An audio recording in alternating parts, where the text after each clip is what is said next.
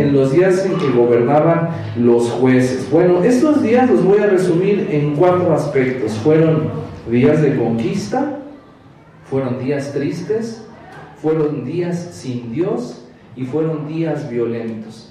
Ahorita lo desglosamos, pero quiero que pienses en esos cuatro aspectos, porque se parecen mucho a los tiempos que vivimos actualmente. Son días en alguna forma de conquista. Hoy la conquista, hermano, ya no es tanto territorial, aunque en algunas áreas, como en Rusia, hay, hay los censuras cuando menciono Rusia, que no se escuche en como... Y se da este tema de la conquista territorial y que todavía quieren apoderarse de una región. Pero hoy la conquista empieza a ser más mental. El mundo está queriendo conquistar nuestras mentes. La sociedad quiere conquistarnos con todo su poder y su atractivo y su, y su influencia mediática para que caigamos rendidos ante ellos. Una de las conquistas que quiere hacer, por citar algunas, es en el campo de la sexualidad. Quiere conquistar tu, tu conocimiento santo, que nos revela la palabra de Dios y lo quiere reducir a esclavitud, cambiándote conceptos y llevándote a mentiras y a pecado. Otra condición que quiere eliminar, por ejemplo, es el matrimonio. vamos a hablar bastante de eso en el tiempo del, del, estudio de matrimonios que empieza ya. Comercial. Comercial aparte. Dentro de dos o tres semanas, no tengo bien estimado la fecha. Y voy a atreverme a hablar un poquito de esto solamente, un poco en, por ahí del siglo XVII, XVIII se empezó a generar un movimiento muy fuerte llamado el romanticismo, donde empezó a haber célebres escritores que exaltaban la poesía y la relación eh, conyugal y empezaron a caer en el, en el emocionalismo para exaltar que lo mejor del matrimonio es el romanticismo, pero esto es una idea moderna. Anteriormente el matrimonio no tenía esa trascendencia. Anteriormente, de hecho, el matrimonio era visto como, como un modelo de estatus social. Una persona que tenía un matrimonio consolidado era bien vista en la sociedad. Otro motivo por el que existía el matrimonio es para conservar las castas, las familias reales y se debía de mantener una línea apropiada en cuanto a las familias, en cuanto al matrimonio. De pronto viene el mundo y empieza a cambiar nuestros conceptos y cité solo esos dos sin considerar el modelo bíblico, solo para que veamos cómo es cambiante el mundo y nos empieza a decir que si no vivieron felices para siempre, entonces es momento de desechar el matrimonio, que si me vio feo es momento de desechar el matrimonio, que si me tiene encerrado en casa es momento de desechar el matrimonio, que si no le hace caso a mis papás, entonces nos empiezan a meter ideas que en cuanto el cristiano acepta, cae rendido, nos conquista. Si lo quieres ignorar, si quieres taparte los ojos y fingir que el mundo no está librando una lucha encarnizada por dominar tu alma, adelante. Pero la lucha ahí está y los cristianos deberíamos ser los primeros en salir a la batalla. Esta conquista que están viviendo la vemos en el libro de Jueces 1. Si tú lees todo Jueces 1, te invito a que en tu Biblia ojes un poquito, si tiene tópicos, vas a notar que todo el capítulo 1 de Jueces dice la conquista de Judá, la conquista de Simeón, la conquista de Benjamín, cómo fueron conquistando la tierra prometida y junto con esas conquistas, eh, de inmediato, en cuanto las personas se sienten con el control, con el dominio, se sueltan de Dios, dejan los caminos de Dios y se vuelven tras ídolos.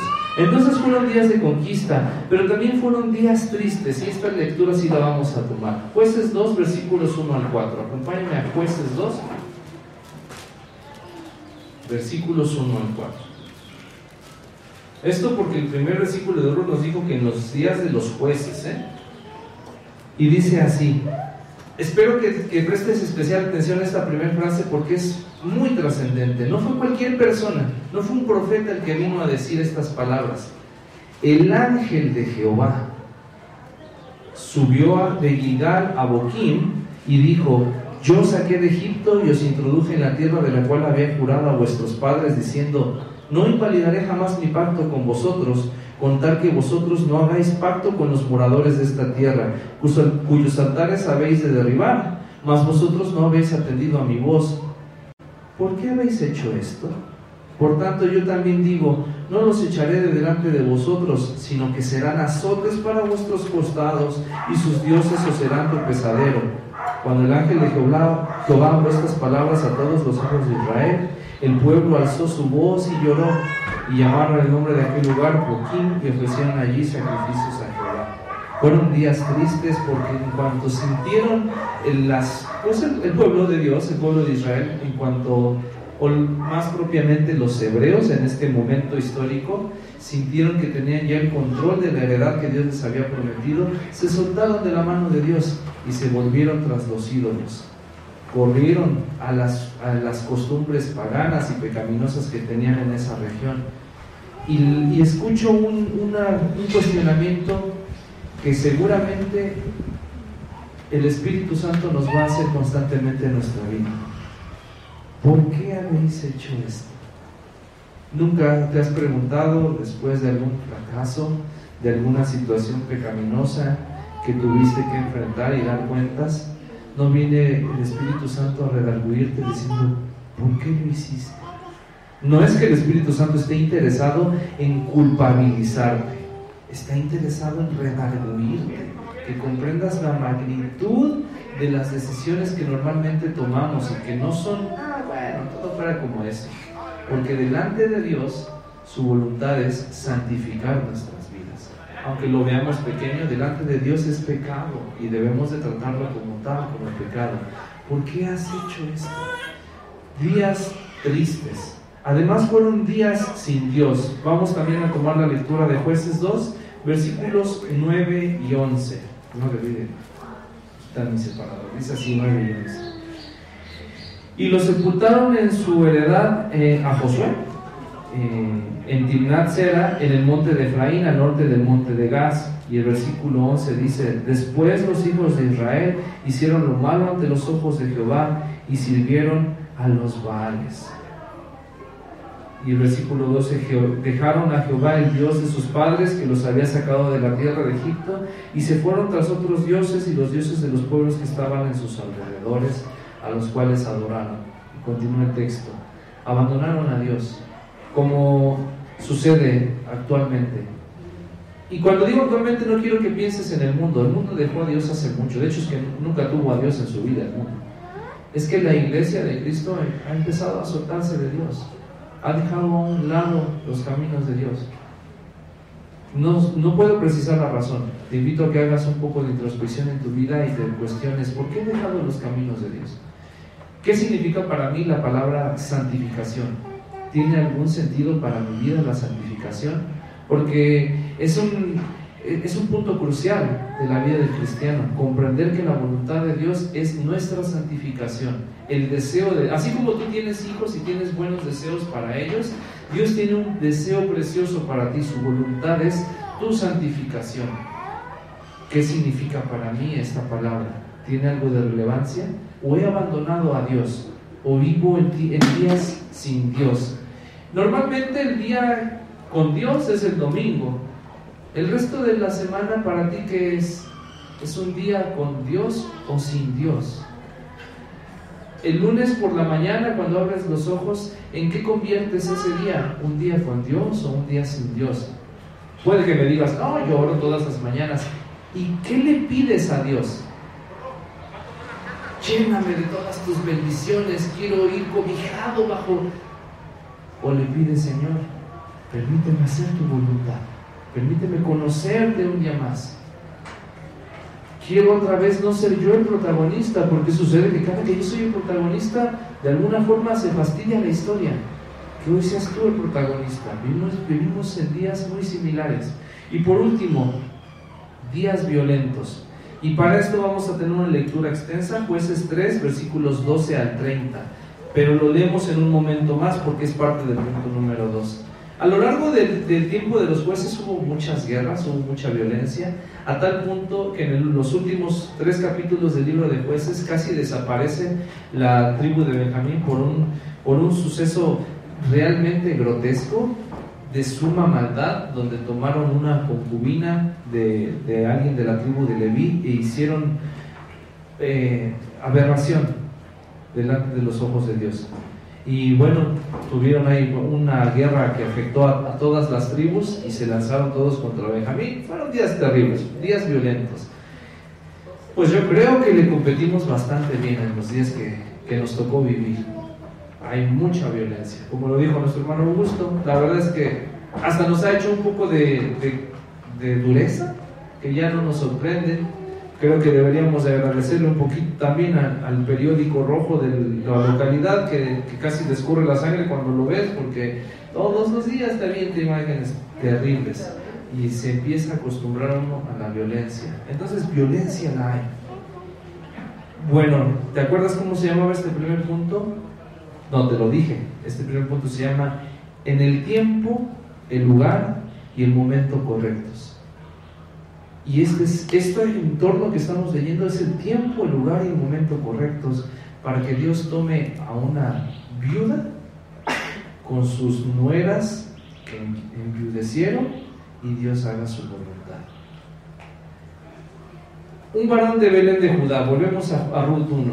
Rud 1, versículo 1. Aconteció en días que gobernaban los jueces que hubo hambre en la tierra y un varón de Belén de Judá fue a morar en los campos de, Moab, él y su mujer y sus dos hijos. Este varón de Judá, bueno, es, es, también muy relevante porque si tú ves el libro de jueces vas a notar que la tribu de Judá llevaba la preeminencia. Los primeros que tomaron herencia cuando entraron a la tierra prometida fue la tribu de Judá. Y se establecieron y después hay las siguientes tribus, ahí vean cómo, se, cómo le hacen. Y este, este varón de Belén de Judá enfrentó un, momento difícil porque tuvo que tomar una decisión. El nombre de aquel varón era Elimelech y el de su mujer Noemí y los nombres de sus hijos Mahlón y Kelión, efrateos de Belén de Judá. Llegaron pues a los campos de Moab y se quedaron allí. Entonces, vamos a tener que detenernos un poquito y pensar qué está viviendo. Él vivía en su región, y en esta región empezó a haber hambre. Y pues como cualquier padre de familia haría, cuando tus hijos tienen hambre, pues vas y buscas darles de comer. Cuando tu familia está enferma, pues vas y buscas provisión, porque el doctor no se paga con mis lindos ojos. Y este hombre no fue la excepción, excepto que hay un pequeño detalle que hay que considerar. Normalmente no me gusta poner tanta atención al tema de los nombres porque de repente los cristianos nos encanta hacer eh, una especie como de, ¿cómo llamarlo? De, de conjuro, de hechizo, donde si mi hijo se llama Josué va a ser un gran libertador. Y entonces le ponemos, no sé, este, ¿no, hay, ¿no hay ningún Josué aquí? Josué, bueno, es trabajo de los papás, es trabajo de los papás enfocarse para que este niño sea, esté a la altura de la, la, dicha que Dios trajo a su pueblo a través de Josué. Además que Josué es Yeshua, que es Jesús. Entonces, esta persona, Elimelech, su el significado de su nombre es bastante interesante, pero no tanto en sí mismo, sino porque hay una contraparte de ese nombre. Y la contraparte de Elimelech es Abimelech. Abimelech significa mi padre es rey. Elimelech significa mi Dios es mi rey. ¿Por qué tiene trascendencia esto? Bueno, porque hay un capítulo en el libro de jueces donde uno de los hijos de, Gedeón, uno que tuvo con una concubina, se levantó contra sus 70 hermanos que habían quedado como jueces de Israel, de Israel se hizo acompañar de personas perversas y planeó el asesinato de todos ellos, de los cuales solo quedó el, menor vivo. Y a su tiempo Dios hizo justicia y murió de manera terrible Abimelech. Esta persona tenía su confianza en sus fuerzas, en sus amistades. Mi padre es rey, la contraria a Dios es mi rey. Pero Elimelech, el marido de Noemí, debía de poner su confianza en Dios Nótese en el versículo 1 que en ningún momento dice hubo hambre en la tierra y bueno, Elimelech clamó a Dios por salvación, tomó decisiones. Porque así somos los hombres. No sé, la mayoría de ustedes hermanos si son como yo. Cuando viene una situación hay que tomar decisiones porque se, se viene el problema y hay que afrontarlo como, como es. No te toma, no nos toma más de un minuto ponerlo en las manos de Dios. Hubo una ocasión rapidísimo la historia para que te entretengas un ratito, que mi hija de dos años metió la mano entre las bisagras de la puerta y no me di cuenta. Y pues yo tenía prisa, ¿qué le hacía? Y escuché cómo hizo.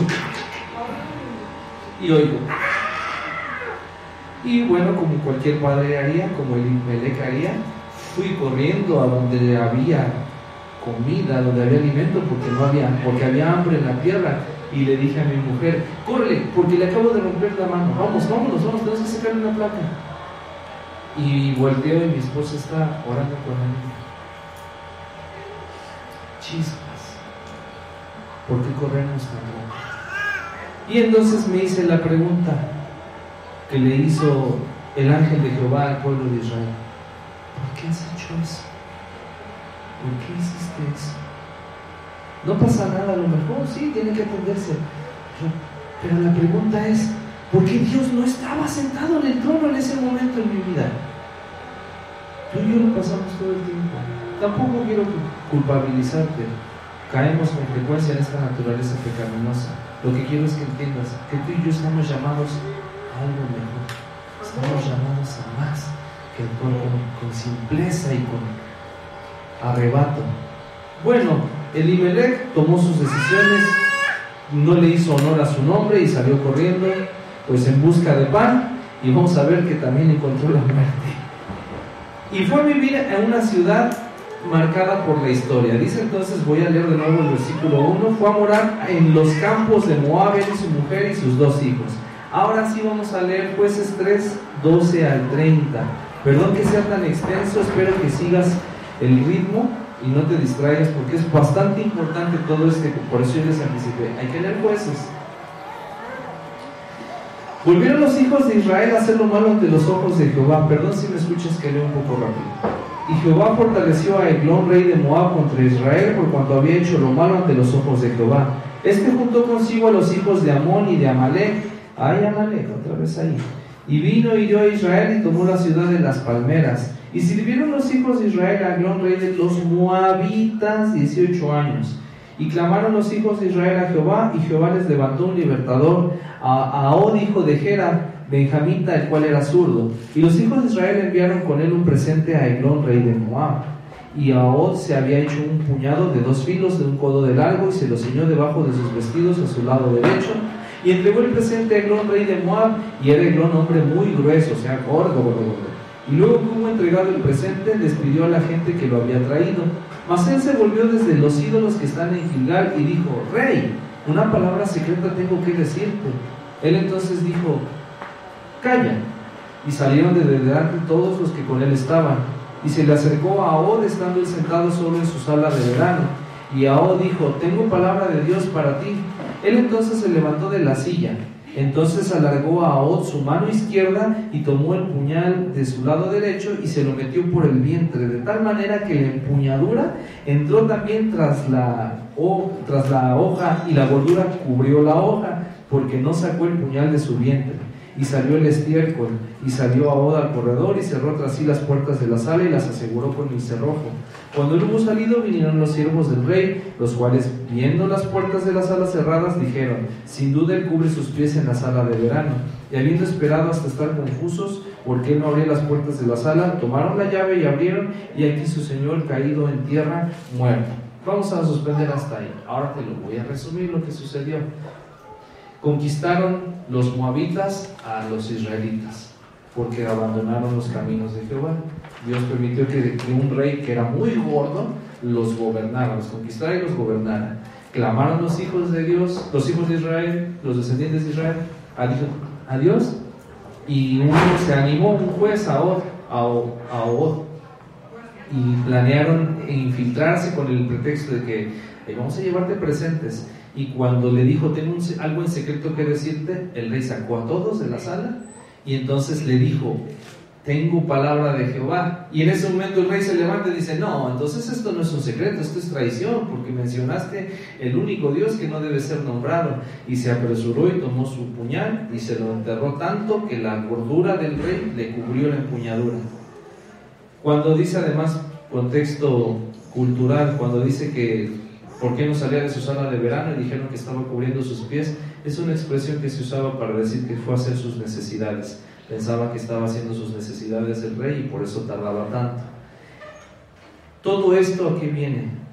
Bueno, que dice el, capítulo de Ruth que Elimelech fue a tierra de Moab, una tierra marcada históricamente por este suceso, porque se habían levantado los moabitas contra los israelitas, los habían conquistado y después los israelitas se habían quitado el yugo asesinando a su rey.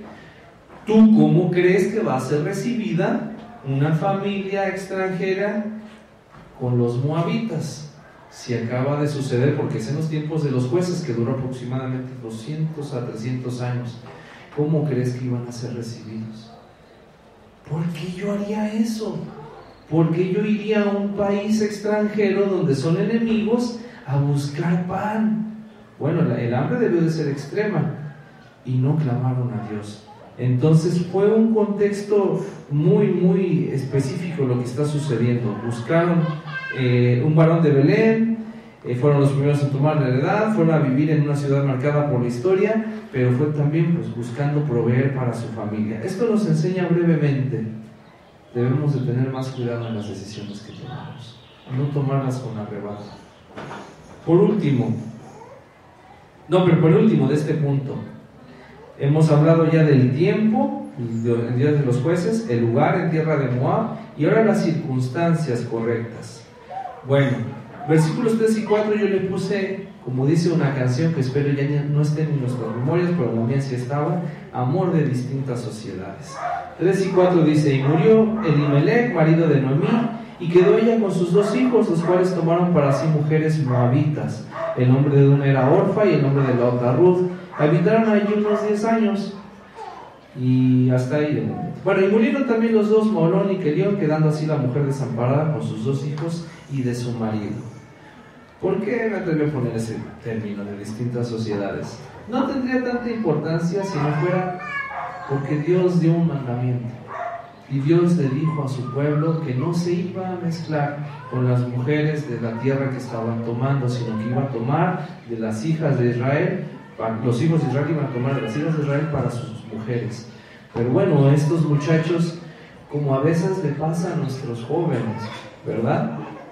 No, es que aquí en la iglesia paz, pues es que no, no se ve claro. Yo tengo que ir como pescador, voy a ir como Pedro y me van a llamar pescador y voy a encontrar el amor de mi vida. Me pareció sensato comentar este tema del matrimonio en un principio porque Normalmente en, el mundo existe esta cantaleta. Es que si no estás verdaderamente enamorado, ay no, qué interesada es, porque esto es un fenómeno moderno, ¿eh? Pero ¿cuál es el motivo por qué, una persona debería de buscar el matrimonio? Para hacer la voluntad de Dios. De modo que este tema del romanticismo lo exaltamos demasiado. Pero bueno, los hijos de Limelech llegaron seguramente que Ruth y Orfa eran muy bonitas y dijeron encontrar el amor de mi vida y tomaron decisiones inapropiadas. Sugeriría, hermano, que si tienes hijos, hijas jóvenes, les involucres con jóvenes cristianos.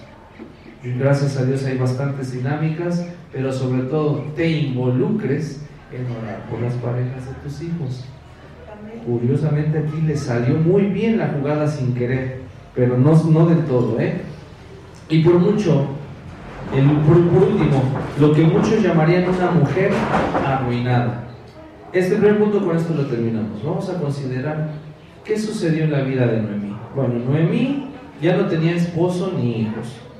Eh, Noemí quedó, como yo creo que es la pesadilla de cualquier suegra, ¿no? Quedó con sus dos nueras. ¿Te imaginas?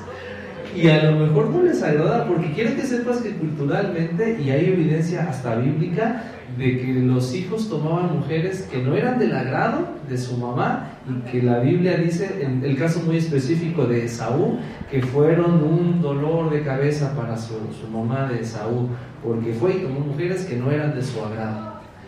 Y en esta situación, pues yo creo que no era tan de su agrado para Noemí. Quedó con estas dos mujeres extranjeras que, que son sus nueras quedó además sin nada que ofrecer. Si vamos a leer el resto del texto desde el versículo 6, entonces se levantó con sus nueras y regresó de los campos de Moab. porque oyó en el campo de Moab que Jehová había visitado a su pueblo para darles pan. Salió pues del lugar donde había estado y con ella sus dos nueras y comenzaron a caminar para volverse a la tierra de Judá. Y Noemí dijo a sus dos nueras, andad, volvió cada uno a la casa de su madre. Jehová haga con vosotras misericordia como la habéis hecho con los muertos y conmigo. Os conceda Jehová que halléis descanso cada una en casa de su marido. Luego las besó y ellas alzaron su voz y lloraron y le dijeron, ciertamente nosotras iremos contigo a tu pueblo. Y Noemí respondió, volveos hijas mías, ¿para qué habéis de ir conmigo? ¿Tengo yo más hijos en el vientre que puedan ser vuestros maridos? Volveos hijas mías e idos porque yo ya soy vieja para tener marido. Y aunque dijese, esperanza tengo y esta noche estuviese con marido y aún diese a luz hijos, ¿habéis vosotras de esperarlos hasta que fuesen grandes? ¿Habéis de quedaros sin casar por amor a ellos? No, hijas mías, ¿qué mayor amargura tengo yo que vosotras? Pues la mano de Jehová ha salido contra mí. Esto es un gran ejemplo de la vida de Noemí, un tremendo ejemplo. No sé qué sucede en el corazón de las que son suegras, pero estoy convencido de que con mucha dificultad, si su, en, una situación similar, su algo fácil de aceptar.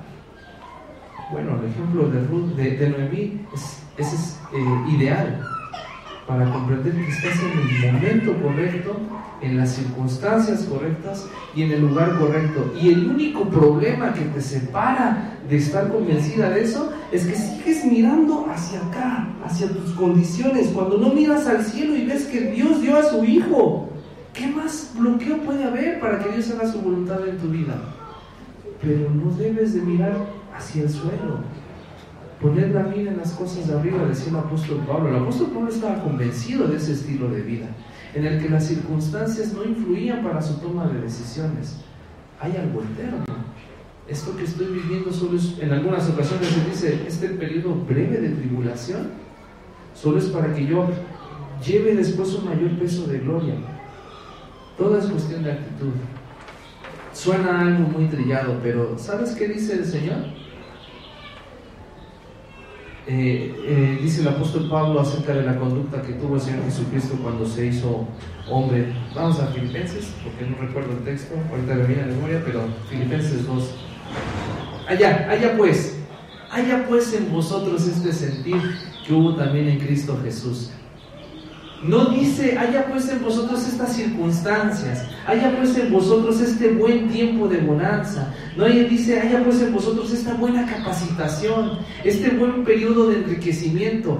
Haya pues en vosotros este sentir. Cambia tu sentir. Sé humilde delante de Dios. Señor, mi persona ya es secundaria, pero mi sentir debe de estar a tus pies. Cuestión de actitud, hermano. Tú, puedes, tú tienes además el poder para enfrentar con la actitud de Jesucristo la adversidad, el periodo de prueba. Haya pues en vosotros este sentir. Seguro que no fue sencillo para Noemí, pero ¿sabes qué es lo que seguramente la fortaleció? Porque lo dice el texto y con eso termina este punto. Ella solo veía la soledad delante suyo y la mano de Jehová en su contra, pero además vivió para contar que Jehová visitó a su pueblo. El versículo 6 dice, entonces se levantó con sus nueras y regresó a los campos de Moab, porque oyó en el campo de Moab que Jehová había visitado a su pueblo.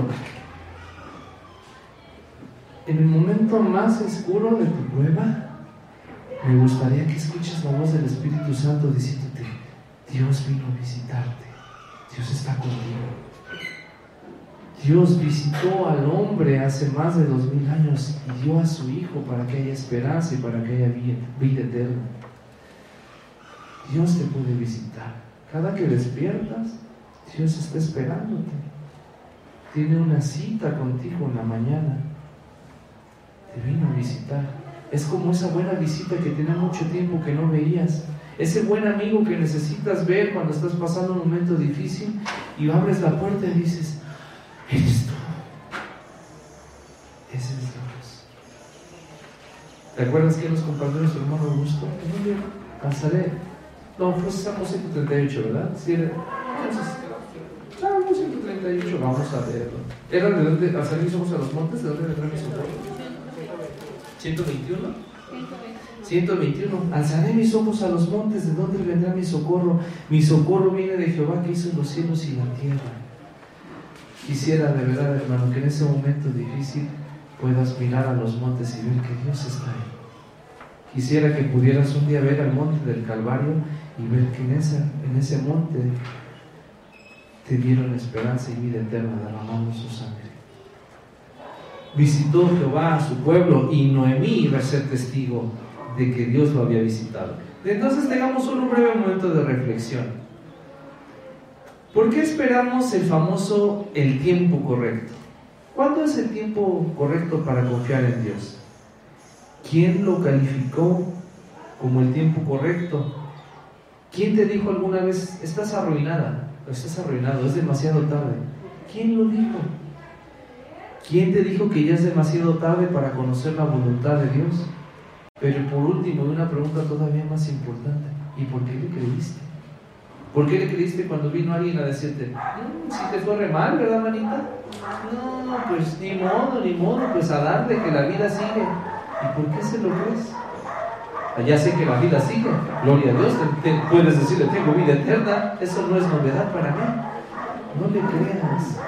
Seguramente sea como un Pedro diciéndole al Señor Jesús, no, que ninguna de esas cosas te acontezca. Pues apártate de mí, Satanás, porque yo estoy por ver a Jehová que vino a visitar a su pueblo. Si tú sigues concentrándote en el sentimentalismo, húndete. Pero yo sigo esperando a Jehová. Punto número dos, número dos, una relación poco explorada. Ya leímos bastante de, la, de su relación con, de Noemí con sus nueras, ¿no?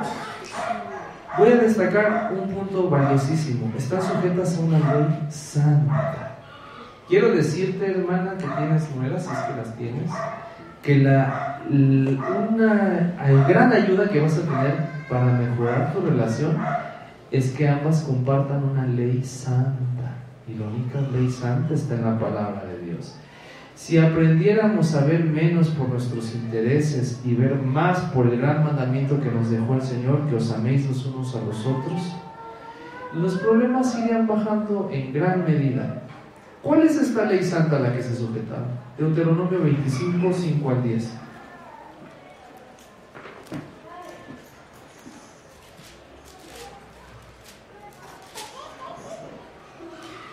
Cuando hermanos habitaren juntos y muriere alguno de ellos y no tuviere hijo, la mujer del muerto no se casará fuera con hombre extraño. Su cuñado se llegará a ella y la tomará por mujer y hará con ella parentesco y el primogénito que ella diere a luz sucederá en el nombre de su hermano muerto, para que el nombre de éste no sea borrado de Israel. Y si el hombre no quisiera tomar su cuñada, irá entonces su cuñada a la puerta a los ancianos y dirá, mi cuñado no quiere suscitar nombre en Israel a su hermano, no quiere emparentar conmigo. Entonces los ancianos de aquella ciudad lo harán venir y hablarán con él. Y si él se levantara y dijere, no quiero a él no quiero tomarla, se acercará entonces su cuñada a él delante de los ancianos y le quitará el calzado del pie y le escupirá en el rostro y hablará y dirá, así será hecho al varón que no quiere edificar la casa de su hermano. Y se, le dará este nombre en Israel, la casa del descalzado. O sea, es un título bastante vergonzoso. Esta ley es a la que se está cobijando Noemí cuando le está diciendo a sus nueras, ya no tengo hijos. Y aunque tuviera otro marido, en lo que crece, pues ustedes se van a querer esperar, pero entiende que esa es la ley de Dios. Y se sujetaron una. Ruth se sujetó a la ley de Dios. Ruth, que no era israelita, no era hebrea. Ruth era moabita. Pero hay una frase casi desgarradora que le dice, vamos a continuar en la narración. Versículo 14. Y ellas alzaron otra vez su voz y lloraron. Y Orfa besó a su suegra, mas Ruth se quedó con ella. Y Noemí dijo, he aquí tu cuñada se ha vuelto a su pueblo y sus dioses, vuélvete tú tras ella. Respondió Ruth, no me ruegues que te deje y me aparte de ti, porque donde quiera que tú fueres iré yo, y donde quiera que vivieres viviré. Tu pueblo será mi pueblo y tu Dios mi Dios. Donde tú murieres moriré yo, y allí seré sepultada así me haga Jehová y aún me añada que solo la muerte hará separación entre nosotras dos. Hay algo que voy a resumir en esta frase. Eso es un pacto. Qué poco valor le damos hoy en día a los pactos. El matrimonio es un pacto, por ejemplo. Es doloroso escuchar que como cristianos abracemos la idea del divorcio con tanta ligereza. No quiero imponer cargas que si es, si no. Solo estoy diciendo, debemos de tener mucho cuidado y que nos debería de doler en nuestro corazón cuando tenemos que recurrir a este tema. Porque eso es un pacto. Hoy tomamos tan a la ligera los pactos. ¿Sabes cuál fue el pacto más grande que hiciste en tu vida, que yo hice en mi vida, cuando le llamé Señor a Jesucristo? Es el mayor pacto que he hecho. Y casi te aseguro que todos los días defraudamos ese pacto y lo defraudamos con ligereza. En la antigüedad, para que se hiciera un pacto, tenía que haber derramamiento de sangre. Derramó su sangre Jesucristo. Noemí y Ruth están celebrando un pacto hermoso porque los vincula algo muy especial, una ley santa. Hermano, es tan especial que abracemos la idea de la santidad porque es la que le da propósito a nuestras vidas, al menos en Cristo, a que desechemos un poco más el materialismo y veamos que la santificación es la voluntad de Dios para nuestras vidas y que eso va a hacer que mi vida sea valiosa. Nunca te ha pasado, alguna vez has tenido tiempo de bonanza que ni eso te llena, que estás de vacaciones, que tienes dinero, que tu casa está bonita, pero ni eso te llena, porque tú fuiste diseñado para un estilo de vida mayor, la santidad. Y bien, andando en santidad, puede que no tengas marido, que no tengas hijos, que no tengas riquezas, que, no te, que estés en tierra extranjera, pero que andes en la voluntad de Dios. No es para todos esa decisión, no es para todos. Después, Deuteronomio 24, 17 al 22, si lo quieren leer para economizar tiempo, no lo voy a hacer.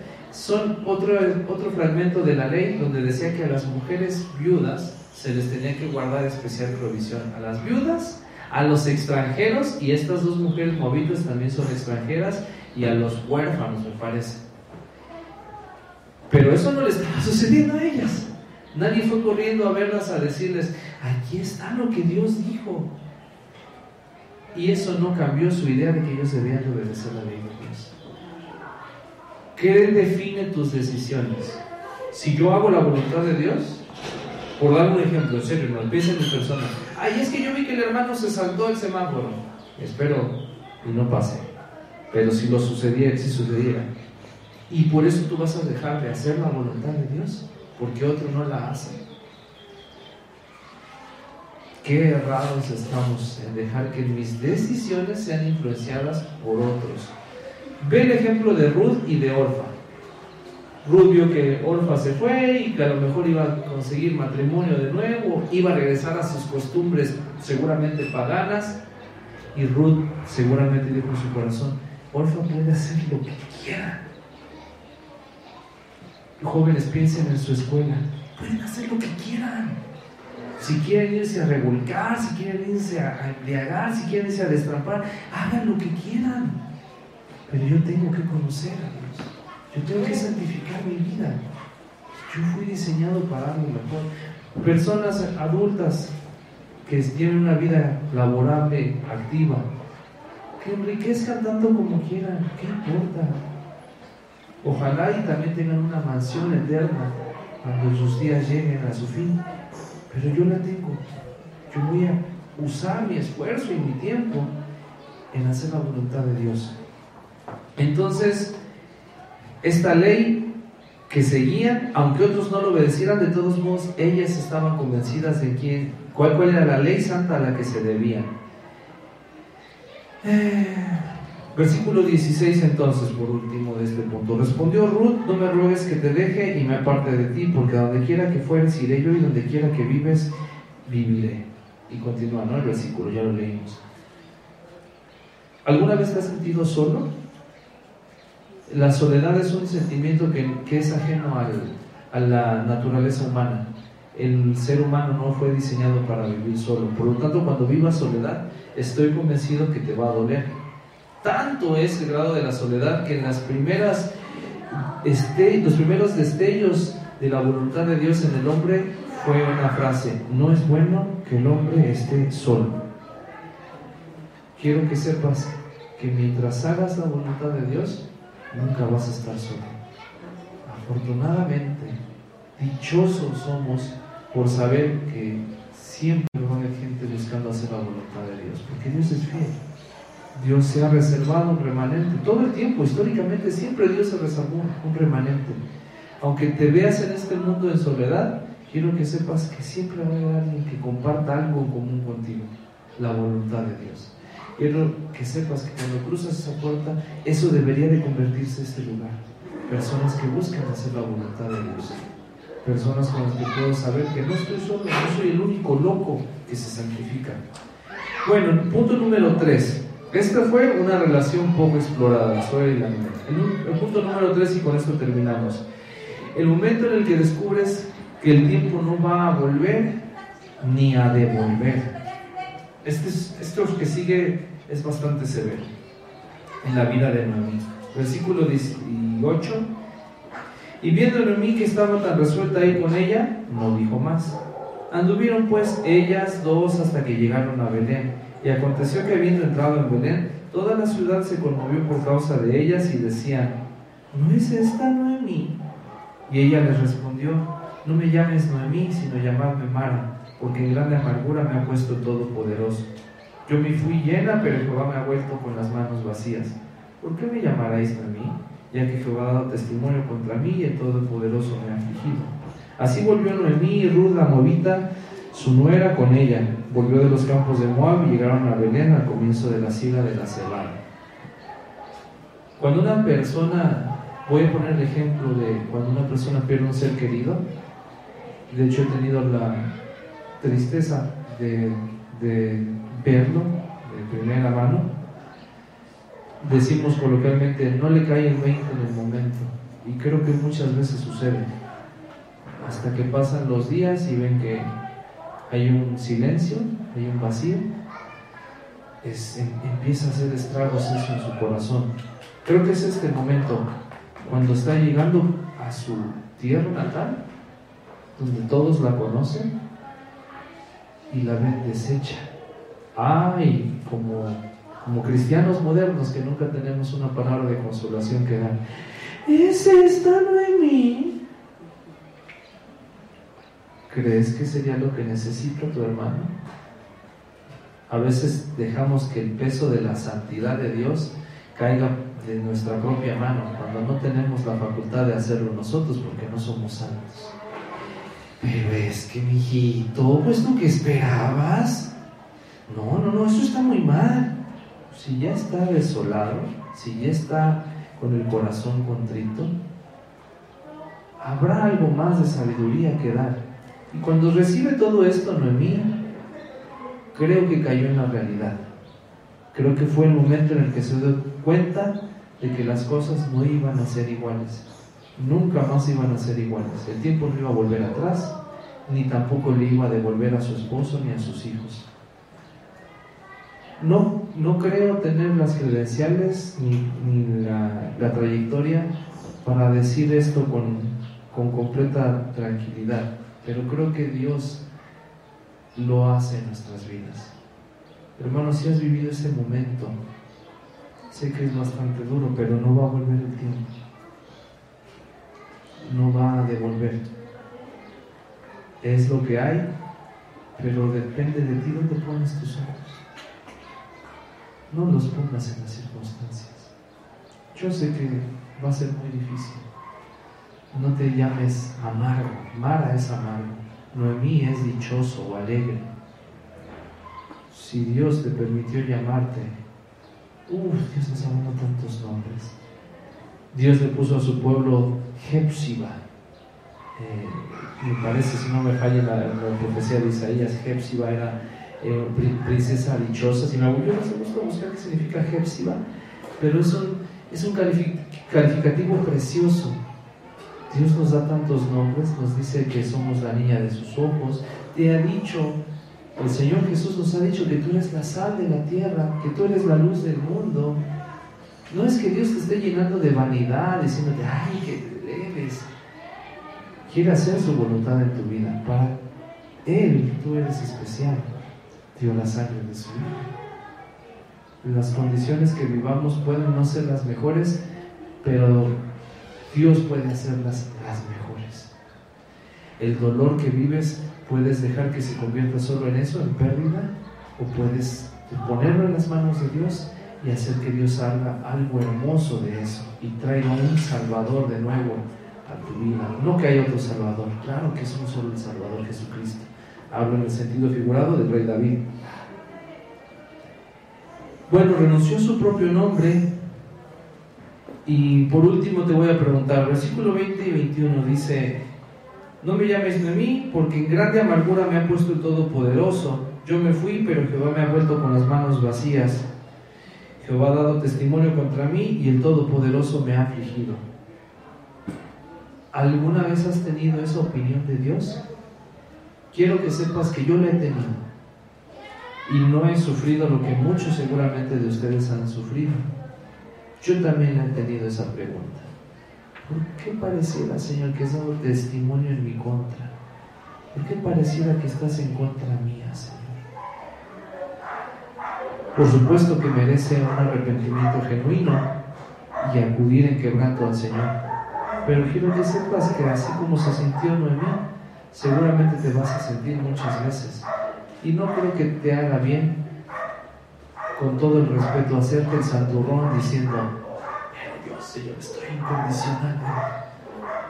¿Por qué no te derramas delante de Dios? Y eres honesto delante de Dios. Y le dices, escucho de pastos, pero no veo los pastos, Señor. Pero dice tu palabra que tú eres la puerta y que por ti entrar entrará y hallará pastos. Quiero entrar por esa puerta. No veo esos pastos. Dice el Salmo 23 que junto a aguas de reposo me pastorearás, que junto a lugares de delicados pastos me harás descansar, pero no encuentro esos pastos. Pero necesito, y tengo claro una cosa, no los voy a encontrar en otro lado si no es en ti. Eso sí lo tengo claro. Puede que no tome un día ni dos. Dios está haciendo su voluntad. Humillémonos delante del Señor y Él nos exaltará lo de su palabra. Vamos a orar. Te doy gracias, Padre, por tu palabra bendita, porque nos podemos encontrar muchas veces en situaciones bastante desoladoras, desfavorables, en las que no tengo palabras, no tengo yo las palabras para sacar de ese lodo cenagoso, de ese pozo de la desesperación a nadie.